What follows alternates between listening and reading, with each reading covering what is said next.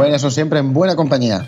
Friki, hoy vamos a hablar de bebés malditos, bebés chungos, bebés mm, lamentables. Vamos, lo contrario de lo que suele ser un bebé. Bueno, a ver. sí, en principio lo contrario de lo que suele ser un bebé. Y, en fin, es un temita que ahora mismo, por cuestiones personales, me toca alegre y felizmente de cerca. Pero también nos viene un poquito a colación de la última serie que ha abundado en el tema, es eh, relativamente reciente, se puede ver desde hace unos meses, y es El bebé. Es una serie en la que la protagonista está un poquito hasta las narices de que todos sus vecinos tengan, sus amigos tengan bebés y de repente, ¡pum!, le cae uno del cielo. Pero este bebé tiene ciertas cualidades, ciertas tendencias, ciertas querencias que la horrorizan y le hacen querer deshacerse de él, porque aunque ella no quiera al bebé, el bebé sí la quiere a ella. Este, digamos, es el punto de partida de esta serie de comedia macabra y nos da un poquito pie para hablar de otros bebés que nos ha dado el cine de terror. El primero que se nos viene a la mente es, sin duda alguna, uno que nació en el eh, edificio Dakota de Nueva York, aunque la película era la mansión Bramford. Hablo del bebé de Rosemary, de la semilla del diablo. Esa, esa película acojona, ¿eh, Friki? Esa película acojona, eh, la distribuidora hizo un tremendísimo spoiler al ponerle el título español y, la verdad es que hay mucha, muchos análisis que hablan de si realmente estaba todo en la mente de la protagonista o si el bebé era el anticristo. Tú ves la película y deja bastante claro que el bebé es el puñetero anticristo y que tiene, como dice Ruth Gordon, los ojos de su padre. O sea, sutileza y medias tintas, las mínimas, vaya. La justica nada más, la justica, es cierto. La justica, la justica. Ese es uno. Eh, ya más eh, recientemente, pues está la película Splice de Vincenzo Natali, el director de Cube, que aquí hablamos de, de manipulación genética y de una criatura que luego crece y, hace cosas con, con, eh, con, este que se parece a Manolete. Y que aquí entramos en el terreno Uncanny Valley o Valle Inquietante. Cuando una criatura se va pareciendo más a un ser humano, nos inspira más empatía, más ternura cuando llega un momento que se parece mucho, muchísimo a un ser humano, pero no es igual que un ser humano, nos da yuyu.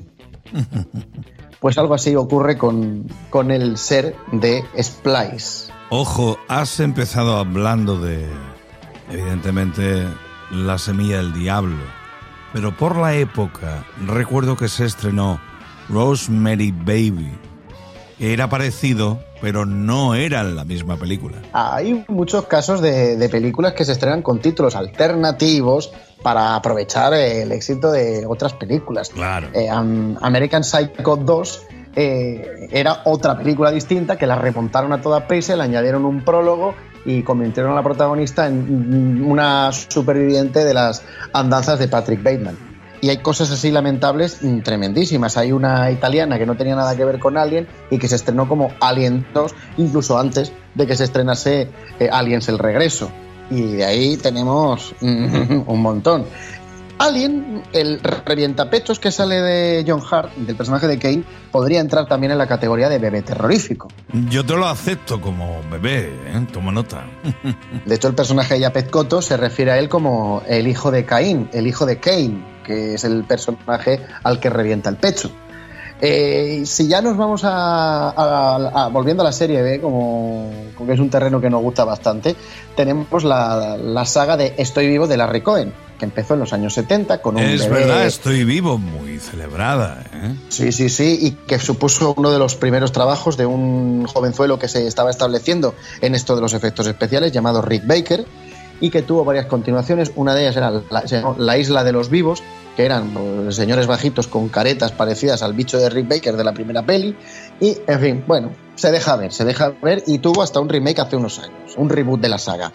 Si nos vamos ya a niños un poquito más creciditos, tenemos toda la playa de de, de, Hijos del Demonio, como la trilogía de La Profecía, que llega un momento que ya no solo es adulto, sino que llega presidente de Estados Unidos. Pero el primero, el primero daba, daba miedito. Sin duda, pero también me acuerdo de las distintas películas que conformaron El pueblo de los malditos. Echaban para atrás con ese pelo rubio albino y esos ojos y tez absolutamente no clara, pálida. Sí, sí, sí, sí, sí. Bueno, la original de Volrilla es magnífica, pero la que hizo John Carpenter no se queda atrás y tiene cosas muy, muy, muy interesantes. Y además esos colorinchis y ese tiene más cope que se le daba también al amigo Carpenter. Y vámonos un poquito al terror patrio, ¿te parece? Me parece fantástico que a verlo haylo, ya lo creo. A verlo haylo y no solo con un niño, sino con varios, adelantándose en unos añitos a los chicos del maíz, que también tienen yuyu por su parte. Chicho Ibáñez Serrador nos hizo una pregunta estremecedora. ¿Quién puede matar a un niño? Uy, uy.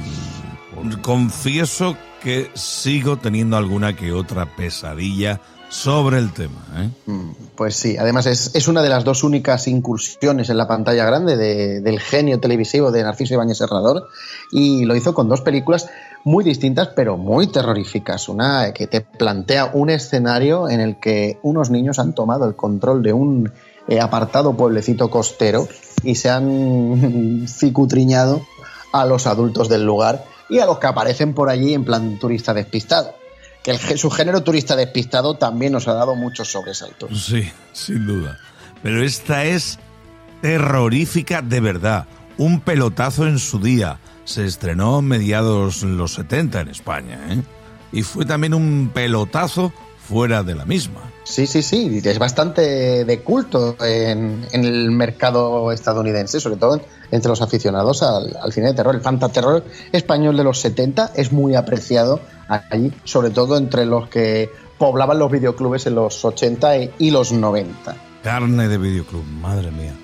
Esto da para mucho. Yo te diría, Enrique, que. Esto da para mucho. Tenemos para un par de episodios y ya es hora de irse a la camita si es que puedes dormir tras lo que hemos contado. Porque siempre te pido, cuando llegamos a este momento, una recomendación al canto. Pues les recomiendo a ustedes que se lean los cuentos de Losito Paddington, que están eh, reeditados en español y les quitan un poquito el mal sabor de boca que les estamos dejando. Son cuentos infantiles, sin más paliativos. Léanselo ustedes y a ver si pueden conciliar el sueño. Yo me temía truco y has colocado el truquito Enrique Friquicero Enrique Pedraza. Bueno, que vaya todo muy bien. Hasta la próxima semana. Hasta la próxima. Hasta entonces, dulces sueños. No son horas